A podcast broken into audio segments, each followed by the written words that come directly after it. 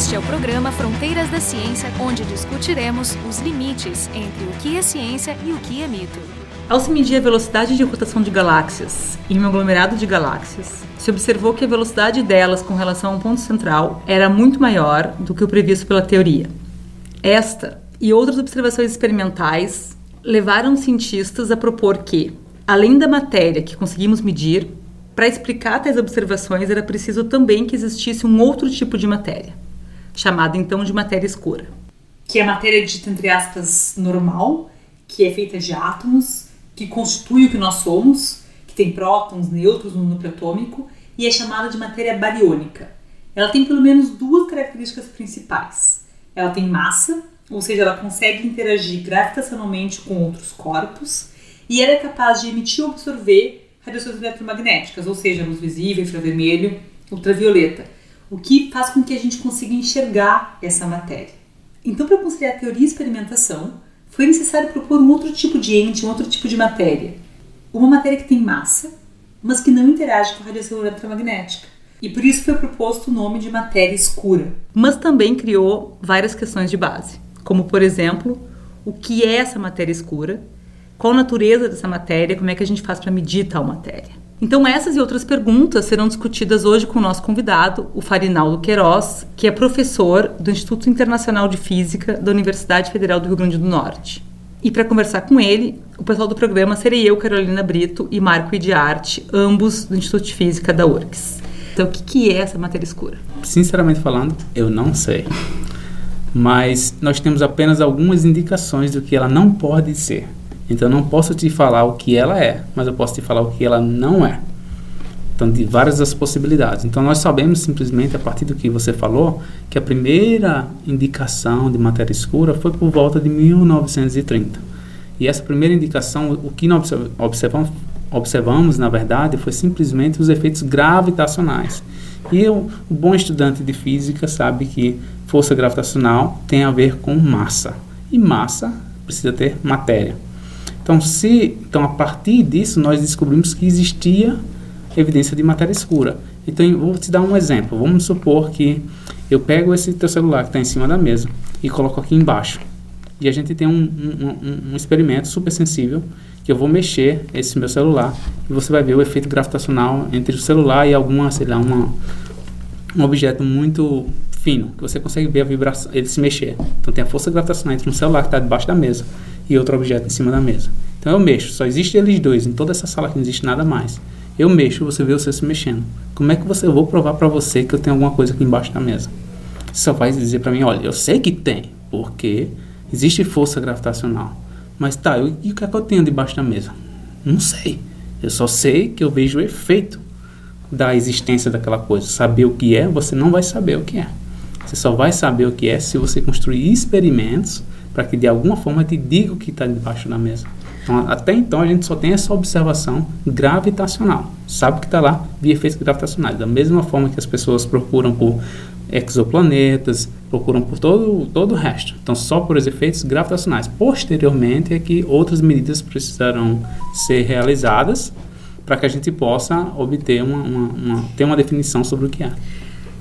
Uma dúvida que eu sempre tenho é a seguinte: a física está muito avançada para uma série de coisas, né? mas o universo é cheio de coisas muito desconhecidas. A gente tem as nossas teorias aqui feitas na, uhum. no nosso sistema solar e a gente aplica essa física para lá. E eu imagino mesmo, mesmo a física conhecida é muito complexa. Como é que a gente chega à conclusão que essas discrepâncias que a gente observa, por exemplo, na órbita das galáxias, uhum. elas são devido a uma matéria que a gente não consegue perceber experimentalmente ainda? Mas eu imagino imaginando se não tem outras opções também, dada a complexidade do sistema. Foi exatamente essas perguntas que guiaram a pesquisa em matéria escura. Então, inicialmente, as pessoas pensavam que, ah, será que isso não é um, será um planeta escuro, estrela de nêutrons, que a gente não consegue observar, que está lá e a gente não vê. O ponto é que, e está o X da questão, não é só ter a matéria escura. O ponto é que essa matéria que é escura, ela representa 27% de tudo que a gente conhece. Então, não é só ter algo, é ter algo que representa 27% de tudo tem milhões de planetas em todos os lugares. E super buracos negros massivos. Então, super buracos negros massivos é uma das teorias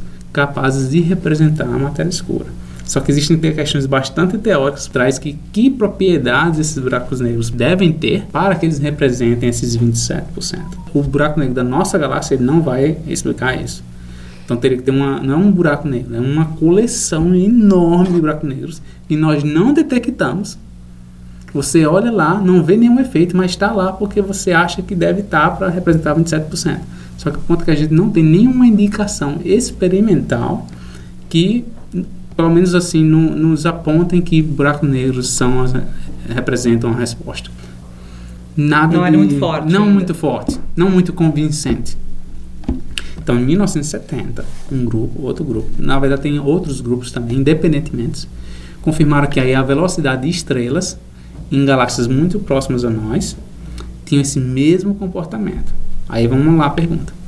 Aí você faz assim, ó, quantas estrelas eram? Eu falei, não, todas elas. Quantas galáxias? Umas 100. Tudo Diferença. que eu olho é assim. Todas elas o mesmo comportamento. Aí vamos voltar para a pergunta, a indagação dela. Tá, e se isso é uma teoria diferente? Vamos pegar essa tua teoria e tentar explicar tanto a do aglomerado quanto a das estrelas na galáxia. Você não explica. Seja, Agora se... vou supor que era matéria escura em ambos. Você explica tudo. Uhum. Aí, aí começa a ter a distinção. Eu tenho uma teoria que explica tudo. Você não precisa, você não tem uma teoria que explica tudo. Você tem que ter uma teoria da gravidade para uma coisa, uma teoria da gravidade para outra coisa. E bom, e depois desse, desse, desse, desse efeito aí, se descobriram outras evidências. Quais certo. são as outras evidências? Por exemplo, tem uma que que eu acho fascinante é que os fótons que chegam até nós, que ele vem de uma radiação, radiação cósmica de fundo, é diferente da radiação que vem dessa lâmpada, por exemplo, cada fóton tem um espectro diferente, né? Então esses, esses fótons que vêm do início do universo, a gente chama de uma relíquia do universo, que é a chamada radiação cósmica de fundo, são fótons que foram criados bem no começo do universo. Esses fótons carregam informações a respeito do conteúdo do nosso universo. Isso é uma conta que você faz no papel. Então, muitos papéis para você ver. É, otimismo, é. Mas é no papel. É, no papel. Então, é, você consegue mostrar que realmente a temperatura desses fótons, se eu olho um fóton vindo numa direção de um ângulo de 30 graus, por exemplo, em relação a mim, é esse centro aqui, então se eu olhar 30,05, tem uma diferença de temperatura dos fótons que chegam nessa direção. E eles são isotrópicos, tá? Eles chegam em todas as direções de forma uniforme. Então, tem uma pequena diferença de temperatura. Essa pequena diferença de temperatura que carrega informação sobre o conteúdo do universo. Isso é uma coisa muito bem estabelecida. Nos cursos de cosmologia, o pessoal faz isso. Isso é muito bem. Isso é um livro texto de cosmologia. Então, usando a temperatura desses fótons, você consegue inferir a abundância do átomo, que a gente conhece de prótons, elétrons e tudo mais. E você chega à conclusão que corresponde a só 5% de tudo, de todo. Essa conclusão que você chega. Ou seja, se tu obtém esse dado experimental e se tu tenta explicar só com a matéria que a gente conhece, você tu não, não consegue nunca, explicar aquela, aquela, distribuição de, de, de frequências. Jamais. Ah, sim, os fótons digo que tem mais coisa lá do que tem a gente coisa. consegue Com 5% jamais você vai explicar. Eu sei que tu não é astrofísico, né? Mas é uma, uma pergunta, por exemplo, que o ouvinte teria é como se estima o que a gente pode ver para saber que a gente está vendo menos do que devia? Exatamente, mas a gente consegue determinar pelo que a gente sabe o total. É porque tem uma, uma, uma coisa que é o seguinte: tudo tem que somar 100%, certo? Então você, tudo tem que somar 100%. Existem esse dado experimental, que é da radiação cósmica de fundo que eu falei, mas existem também teorias que, são, que não tem nada a ver com os fótons.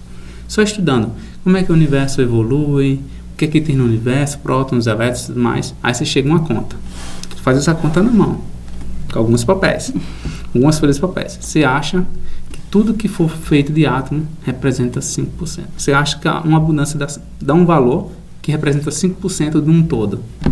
Aí você vai, pega os fótons numa CMB, que não tem nada a ver, medindo a temperatura de fótons do céu, aí acha que aquela abundância tem que ser 5. Sim. Que, é um valor. Esse é o valor absoluto que você acha da CMB é igual ao valor absoluto que você acha de uma que é teoria. CMB? CMB significa Cosmic Background Radiation, ah, sim, que é o, seria o termo em inglês para radiação cósmica de fundo. Ou seja, as duas, as duas medidas Coisas totalmente, totalmente independentes distintas. acham o mesmo valor para a abundância total de átomos. Pô, como é que eu sei se o átomo representa tudo ou não? Aí vamos para a sua questão mais filosófica. Então, eu estou te falando que uma teoria acha que tudo que for átomo só representa 5. Uhum. Aí uma medição experimental diz que representa um, valor, sei lá, 0.1. de alguma coisa, de abundância 0.1. E o outro está dizendo que é 0.1. Então, são, uma medição está dizendo que é 0.1 e essa aqui é 0.1. Só que essa medição experimental diz o seguinte: esse 0.1 não fita meus dados. Se você quiser fitar os dados, você vai ter que supor que existe outra coisa. Hum. Aí vamos lá. Aí vocês, não, então tá bom, vou acreditar em Farinaldo, vou dizer que existe outra coisa. Esse outra coisa tem que ser 95%. Aquele que você achou tem que ser só 5%. E esse 5% é exatamente o valor da teoria. Então, uma coisa experimental que não tem nada a ver com a teoria está te dizendo que é 5. A teoria está dizendo que é 5. Aí tem uma curva de galáxias que está dizendo que existe algo que é abundante. Eu não sei o valor, o quão abundante é. E tem uma coisa de curva de rotação de galáxias em um aglomerado que também tem, existe uma coisa abundante. Aí vamos lá conectar os pontos, certo? Essa curva da radiação cósmica de fundo exige que exista uma espécie de matéria, tipo átomo, mas que não, não emita luz, ou seja, seja escura. É uma matéria que você, ela não vai refletir nada. Você pode botar, você não vai ver. Só sabe porque ela está lá porque ela está atraindo alguma coisa, via força gravitacional. E ela tem que representar 27%. Aí você vai para a curva das estrelas e diz que precisa algo que represente, você pode normalizar, fazer a conta, represente, seja mais abundante do que a matéria bariônica, num valor que corresponde a 27% do total. Você faz para aglomerados de galáxias, também é o mesmo valor. Então, dados e fótons, curva de estrelas em, em galáxias, curvas de galáxias em aglomerados de galáxias, todos eles apontando para o mesmo valor. Então não é uma coisa, ah, uma coisa, sei lá, mais ou menos, não. Uhum. Sim, então tem, você tem, tem uma concordância em diferentes medidas desse valor em de 27%. diferentes observáveis, em observáveis completamente diferentes. Farinaldo, e aí, então a gente somou 5% da matéria que a gente mede, 27% da matéria escura, que a gente não sabe bem o que, que é, mas uhum. a gente entendeu que ela, que ela tem uma consistência nos uhum. dados, nas teorias. E aí tem o resto, que é, é a chamada energia escura. Exato. Que não é a mesma coisa que, a, que, a, é. que a matéria escura. Por que, que eu, como é que eu sei que não é e por que que não é? Então, ela não pode não ser. é uma pergunta besta, né? Como é que eu sei que não é? Então, é que nesses dados da, da radiação cósmica de fundo, quando você vai ver a, calcular a previsão do seu modelo teórico, tem uma distinção muito clara, desculpa, entre o que é matéria e o que é energia. Ah, e tu não pode. Tu não você pode não pode jogar tudo, um para o lado. E tu não um pode botar outro. tudo, fitar com tudo não. na matéria. E outra, e se você, vamos supor que sumi, assumisse que não existisse matéria escura, você só tem 5% de matéria de átomos e 95% de energia escura, você também não fita. Também não bate. Tu tem que ter os dois parâmetros porque a dependência deve ser diferente. Exatamente. Então você precisa de algo que se comporte como matéria e algo que se comporte como energia. Então é a partir disso que eu sei que a energia escura é energia, não é outra coisa. Porque tem que se comportar como tal. Sim. Então aí daí é que vem a, a, a, a necessidade. Isso é só uma das evidências. Tem outra aqui. Como o universo está em expansão acelerada, você também precisa tem a ver com a natureza. Quando você vai fazer a conta, a matéria fica de um lado da equação, a energia fica do outro lado da equação. Então a gente sabe que são coisas distintas. Distintas, tem naturezas E a gente conhece distintas. as proporções delas. Conhece e aparentemente existem diversos experimentos, teorias que estão de acordo. Perfeito. Então agora a gente vai olhar para esses 27% da composição do universo que nós não conhecemos. Perfeito. Bom, então existem teorias e experimentos né, que, que de diferentes áreas que corroboram a ideia de que a matéria bariônica, que a gente chama, que é o que nós medimos, corresponde a 5%, a matéria escura a 27% e a, e a energia escura o resto. A gente não sabe o que essas coisas são exatamente, nós estamos à procura do que, que seria essa matéria escura, que corresponde a um, a, uma, a um, valor incrível né, do que a gente, da, uhum. da energia do universo, da, desculpa, da matéria do universo. E eu, uh, o que me surpreende disso tudo é que não é um detalhe. Né? Ela corresponde a cinco vezes mais a matéria que a gente Perfeito. consegue medir. E, e, e, a matéria tem um modelo padrão, que é o modelo mais aceito né, para física de, partículas. física de partículas, que explica muito bem, até onde eu sei, a, a, a, essa matéria bariônica. bariônica. Esse modelo padrão, eu gostaria que tu comentasse um pouquinho assim o sucesso desse modelo e por que que ele, ele absurd, absurdamente ignora tudo que corresponde à matéria escura. Então, o, a, a forma como o modelo foi padrão foi construído foi fenomenologicamente. Então, observei um sinal que, é que eu preciso fazer na minha teoria para explicá-lo? Isso. Acrescentei alguma coisa. Outro sinal. Como é que eu vou ter uma teoria que explica esse sinal? Isso. E assim Mas foi. fez previsões. Aí depois, em certo momento, aí que for, uma vez que se construiu uma teoria, que é um, a gente chama uma teoria de Gauge, aí você pode fazer previsões. E Essas bateram. previsões, e todas elas bateram. Tem algumas discrepâncias aqui e ali e é. tudo mais, mas em geral está muito um modelo muito bem sucedido. Mas só que essas medições que ele fez, que que que realizamos nas últimas décadas, não tem nada a ver com observações cosmológicas, astrofísicas. Tudo isso foi feito em um laboratório de física de partículas, num colisor. Então você não está testando se a partícula representa uma abundância do universo. Você não está fazendo isso nunca. Tu a tá única coisa que você está fazendo é testando se a interação entre uma partícula e outra é da forma que o modelo padrão prevê. Não tem como você simplesmente dizer que aquela partícula representa a abundância toda ou não. Mas tu está querendo dizer que, que em, em um certo sentido, as- essa a matéria escura seria rara no laboratório. Porque uma das coisas que Com eu posso certeza. pensar é por que, que a matéria escura, quando eu estou fazendo o experimento, né, né, que, com o colisor, Uhum. né, gerando várias partículas, por que, que ela não se mistura no meio? Perfeito. Por que, que então, ela não aparece? Não é que ela decai? é, não é- o, o ponto é assim, não é que ela é rara, porque ela é cinco vezes mais abundante, Isso. mas o ponto é que ela, a interação dela com a matéria que a gente conhece é muito suprimida. Por isso que é extremamente difícil de ser detectado. Mas os nêutrons também, né? E ao Mas- mesmo tempo a gente muito- conhece. É, mas os nêutrons, mas a, a, a seção de choque entre uma, a- as partículas que as partículas de matéria escura, as interações que as partículas de matéria escura possuem, são ordens de magnitude menor que o nêutron possui. E a gente está muito longe disso. Só é porque quando fala assim, ah, porque a interação com a matéria é muito, é muito fraca. Muito Tá, fraco. mas isso que tu está dizendo não é a realidade. Isso é o que tu espera porque tu considerou que existe a tal partícula. Inicialmente, a gente não tinha a menor ideia, né? O pessoal foi chutando de planeta escuro a buracos negros e tudo mais. Então, inicialmente, ah, talvez seja um- uma partícula igual ao do modelo padrão, um neutrino. Existe uma partícula Isso, chamada neutrino. Então, que, acho que é um neutrino, um neutrino. E o neutrino foi exatamente o primeiro candidato como partícula à matéria escura. Foi o neutrino. neutrino. Então, o se você fizer a conta, você vai mostrar que o neutrino é muito leve para ser matéria escura. Então, até então, o modelo padrão tinha a resposta de tudo. Mas o neutrino você Qual consegue é a massa provar. do neutrino em Diz relação... 0.1 elétron-volts. Sim. Só para só pra, pra esclarecer uma coisa, é, a proposta do neutrino aconteceu porque para ser um candidato à matéria escura eu preciso obedecer algumas regras. Entre elas, a partícula tem que ser neutra. Perfeito. Tu pode nos Neutrino, lembrar um vamos pouquinho lá. quais são essas, Então, essas chama, regras? O, high five, né? Então, ela precisa ser estável, porque a gente observa ela hoje. Ela precisa ser abundante, que representa os 27%. 27%. ela precisa interagir. Aí eu vou explicar esse interagir fracamente, já que não está É. questionando. Ela não precisa ter carga elétrica, não pode ter carga elétrica, porque se ela tivesse carga elétrica, ela emitia luz. E ela não emite luz. Sim, seria então, muito isso é mais uma, fácil é uma de coisa medir, assim né? que é empírica. Eu vejo que não Uhum. faz, então não tem. Então ela tem que ser estável, porque ela existe hoje. Isso ela tem que ser, né? Porque ela existe até hoje, depois, Existe do, até hoje. depois do Big Bang. Exatamente. Mas ela não poderia decair e se formar e decair e se formar constantemente? Não, não tem como, porque é como se nossa galáxia se destruísse e depois voltasse. Porque a, a Mas massa. tem um monte de partícula que dura pouco tempo, né? mas ela não forma a galáxia. Quem mantém a nossa galáxia coesa é a matéria escura. Então é como se nossa galáxia se destruísse, assim, se arrancasse por inteira. Ela é dominada por isso. Então ela é como se ela fosse ter um efeito, não é pequeno, não é um sistema solar que ia quebrar, é a galáxia por inteiro.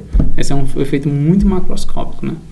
Então ela tem que ser tem que ser estável, nós observamos ela hoje. Ela tem que não possuir carga elétrica, empiricamente falando tem que ser abundante, ou seja, tem que representar 27%. Ela tem que interagir fracamente. E isso aí é uma coisa que eu quero, que ela seja testável. Então tá bom. Então vamos para esses últimos dois, né? Então, por que eu preciso que ela interaja fracamente? É que partículas do modelo padrão, elas interagem fortemente, relativamente falando, comparado à matéria escura. Como é que eu sei disso? Porque a abundância das partículas que a gente tem, os átomos, os elétrons e tudo mais, é inversamente proporcional o quão fortemente elas interagem. Então, quanto mais forte elas interagirem, menor sua abundância. Os átomos representam só 5%, porque a, seção, a interação entre eles é muito forte, comparada à matéria escura. Como essa interação é pequena, a abundância aumenta, que é os 27. Agora, essa teoria tem alguns, é, como poder dizer, uns pormenores nela, que nós não sabemos se são realmente verdadeiras. Então aí vai entrar num detalhe assim bem mais é, Tem algumas suposições, algumas, algumas hipóteses, que lá. Mas, mas, de qualquer forma não é só não. baseado na, na, falta de evidência Exatamente. De o que a gente pode dizer assim com toda certeza é que a grande maioria dos modelos que tentam explicar a matéria escura, essa regra é válida. O que, que seria uma outra opção? Então, essa seria dos buracos negros que ele acabou de falar. Hum. Porque existe população absurda de buracos negros. Meio distribuídos homogeneamente. Homogeneamente, que a gente nunca viu, Uma nem vai. De buracos Ou seja, seria, mas, mas nesse caso, um buraco negro, eu entendo que ele é formado por um monte de partícula bariônica. Se esse fosse o caso, eu ia dizer, não, então o percentual de partícula bariônica teria que ser maior que 5%. Perfeito. Então, se os buracos negros são formados da forma que você falou, buracos negros não podem, por consequência, ser matéria escura. Entretanto, se os buracos negros que formam matéria escura foram formados antes que os núcleos, os átomos foram formados, ele não entra nessa sua contagem. Então, os buracos negros teriam que ser formados por matéria escura. Por isso que eles representariam matéria escura. Então, assim, o termo matéria escura continua lá. A única diferença é o que é. Ah, sim. Esses seriam buracos negros muito mais antigos. Do muito mais antigos. Não seria não, não, não que aqui. É, por isso que eu falei que não é esse do centro da galáxia que a gente está vendo e está que, não. que foi criado por agregação de matéria. Agrega, não, não é esse. Esse é, é um, um, que, que apareceu foi, junto que a gente chama universo. de primordial. Só existem duas hipóteses viáveis hoje para representar a matéria escura: se é buraco negro ou uma partícula. Então, essas são as duas possibilidades. Então, por isso que eu falei, vou assumir que a matéria escura é uma partícula. Mas se eu não conheço a natureza da matéria escura, que tipo de modelo tu bota ali naquela caixinha preta para prever como é que é a interação da matéria escura? Então, que era um modelo padrão. Porque o modelo padrão eu sei exatamente qual é. E eu sei quais são as suas interações. Tem alguns experimentos que observaram alguns sinais.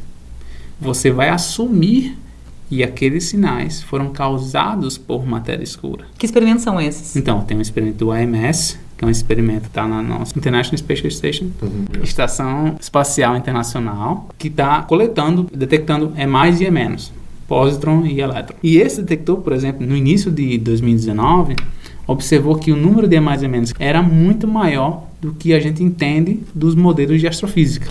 Poderia dizer que esse é o experimento mais próximo que, que tem da, do mistério da matéria escura? Não, porque não só esse experimento observou isso, teve outros experimentos que observaram algo similar.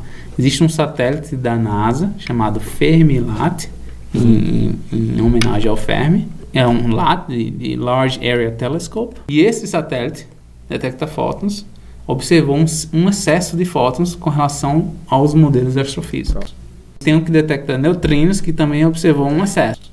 O que, que vocês, a comunidade que trabalha com esse tipo de medida, determinaria como uma, uma medida definitiva disso então. aí? Porque, assim, observo que vocês trabalham, um detecta positron, outro detecta neutrino. Tem um monte de detectores uhum. que detectam aquilo que a gente conhece, e aí tu diz assim: não, não, tudo que foge aquilo que nós conhecemos poderia ser matéria escura. Perfeito.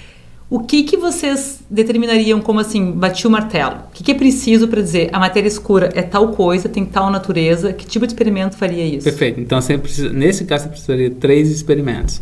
E são experimentos de detecção direta. Então, são experimentos que são localizados a 3 mil metros no subsolo e eles detectam simplesmente um de, pequeno depósito de energia de uma partícula de matéria escura excitando um átomo, por exemplo, o átomo de, de xenon, ele excita aquela energia suficientemente só para arrancar aquele elétron. Só para a gente descrever um pouco para o ouvinte, esses experimentos, eles em geral, eles são, como tu disse, 3 km para abaixo. Uhum. E lá vai ter uma quantidade muito grande de um certo material, no caso do que é xenônio. E ele vai estar tá em estado líquido, porque ele é um gás. Então, ele tem os dois, na verdade. Esse experimento ele usa a parte gasosa e a parte líquida. Mas eles, eles, estão num container enorme. Um container é uma... enorme de uma tonelada. É uma pressão dada e vai ter parte líquida, parte, parte e, gasosa não é qualquer um, tem, é extremamente purificado, é puro. Sim. Então não é qualquer um deles. E esse container tem que comprimento? Em 5 metros. Ah, ele é Cinco metros, pequeno. Se eu não me engano, o, o Ice Cube, aquele que tá na, na Antártida, Aí né? é outro tamanho, Tipo, gigante. aquilo ali é um quilômetro por um quilômetro por um quilômetro. Um quilômetro um por um quilômetro abaixo, Um do, quilômetro abaixo do gelo. do Ou gelo. seja, É esse, absurdo. esse aí é muito menor. É, muito eu- menor. Tá. Mas as técnicas são totalmente diferentes. Esse do, do xenônio é um para detecção direta. Você está esperando um espalhamento nuclear. Então, então ele tem esse container cheio de xenônio e um monte de detector à volta. Perfeito. Esperando para ver se sai alguma se, partícula sai, um- inesperada. se, se sai uma partícula que excita aquele, aquele átomo. Porque vocês esperam que a matéria bariônica não vá se- excitar o xenônio, é isso? Ela pode excitar.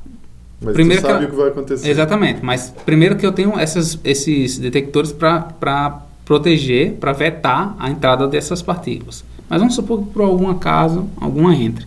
A forma como ela excita e esse sinal que é criado é diferente daquele se for uma partícula neutra fracamente interagente. Então eu consigo a resposta do meu detector é diferente quando vem uma partícula tipo bário e uma partícula tipo matéria Mas escura. o que, que isso é diferente daquilo que já existe?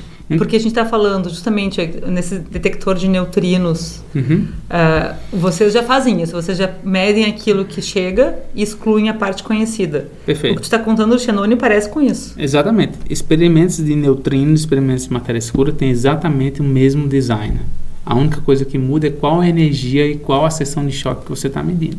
Mas isso não indica que é mais fácil detectar matéria escura porque não foi feito antes? Porque parece, parece que o mais difícil já foi feito, né? Então, mas só que a detecção desses tipos de neutrinos que eu estou te falando foi descoberto agora em 2000 e metade de 2017. Foi a descoberta de espalhamento coerente neutrino-núcleo. Ou seja, é muito recente. Muito recente. E as, Aí é essa tecnologia. É que essa vocês- daí que tecnologia que os experimentos de matéria escura já vem usando, ó. Só que é para uma energia maior. Aí eles conseguem ver. Esse dos neutrinos é uma energia bem pequenininha, por isso que era extremamente difícil de observar. Então o experimento de matéria escura fez, eu não vou construir um experimento dessa tonelada, que esse experimento, só esse experimento custa uns 300 milhões de euros, para ver se eu vou observar um neutrino. Pô, o neutrino eu já sei que existe, eu só vou detectar esse tipo de interação. Não, eu quero descobrir uma coisa que eu não sei nem o que é, mas só que eu vou começar com energia maior porque é mais barato e tecnologicamente mais viável. Se eu não for observando, eu vou baixando, vou baixando, vou baixando essa energia. Por isso que eu falei que em alguns anos esses experimentos de matéria escura se tornarão experimentos de neutrino também. quando tu diz assim, nós precisamos entender qual é a natureza dessas partículas. Uhum. A gente não está falando de uma força, que a força é a me... não, A gente não, não quer encontrar uma força nova porque a força é gravitacional. O que, que seria? Seria assim, eu quero encontrar qual, qual, qual é o spin delas, o que, que eu quero então, encontrar? ótimo. Então, sim, primeiro respondendo a sua pergunta. Sim, nós queremos saber o spin, qual é a sua massa, se essa partícula, teoricamente, como ela tem que se encaixar dentro do modelo padrão. Então, vamos supor que nós somos super otimistas, detectamos uma partícula daqui a um ano. Como é que você vai encaixar essa partícula dentro do modelo padrão e satisfazer todas as medidas das últimas décadas que estão ok? Tá bom, vamos supor que você consegue acomodar tudo isso. Tá, agora em que direção eu devo seguir? Porque você acabou de dizer para mim que o modelo padrão não é mais a teoria final. Tem que ter outra coisa. Então, em que direção o modelo padrão tem que seguir para ter uma, uma teoria final que comporta essa partícula? É, eu poderia afirmar com vocês com toda certeza, porque não tem como provar, mas ao detectarmos matéria escura, estaremos detectando automaticamente a existência de uma quinta força. Isso é assim, não tem outra forma. Então, para finalizar, eu quero que tu faça um exercício de futurismo. Preveja quando que vai ser o, no- o prêmio Nobel associado à detecção da... Os experimentos que estão sendo construídos, só que eles levam bastante tempo para serem finalizados. Então, acho que eles vão ser finalizados em torno de acho que uns 5, 6 anos para frente. É, eles vão precisar coletar estatística suficiente para determinar se observa realmente um sinal. Então, observando o sinal, digamos, mais uns 5 anos. Então, eu diria que se a matéria escura for das hipóteses que nós estamos falando lá do, do, do high five, nos 10 anos Perfeito. Então, hoje nós conversamos com Farinaldo Queiroz, que é professor do Instituto Internacional de Física da Universidade Federal do Rio Grande do Norte. Nós falamos sobre matéria escura, como detectá-la e várias curiosidades. E para conversar com ele, estávamos presentes eu, Carolina Brito e o Marco de Arte, ambos do Instituto de Física da URGS. O programa Fronteiras da Ciência é um projeto do Instituto de Física da URGS.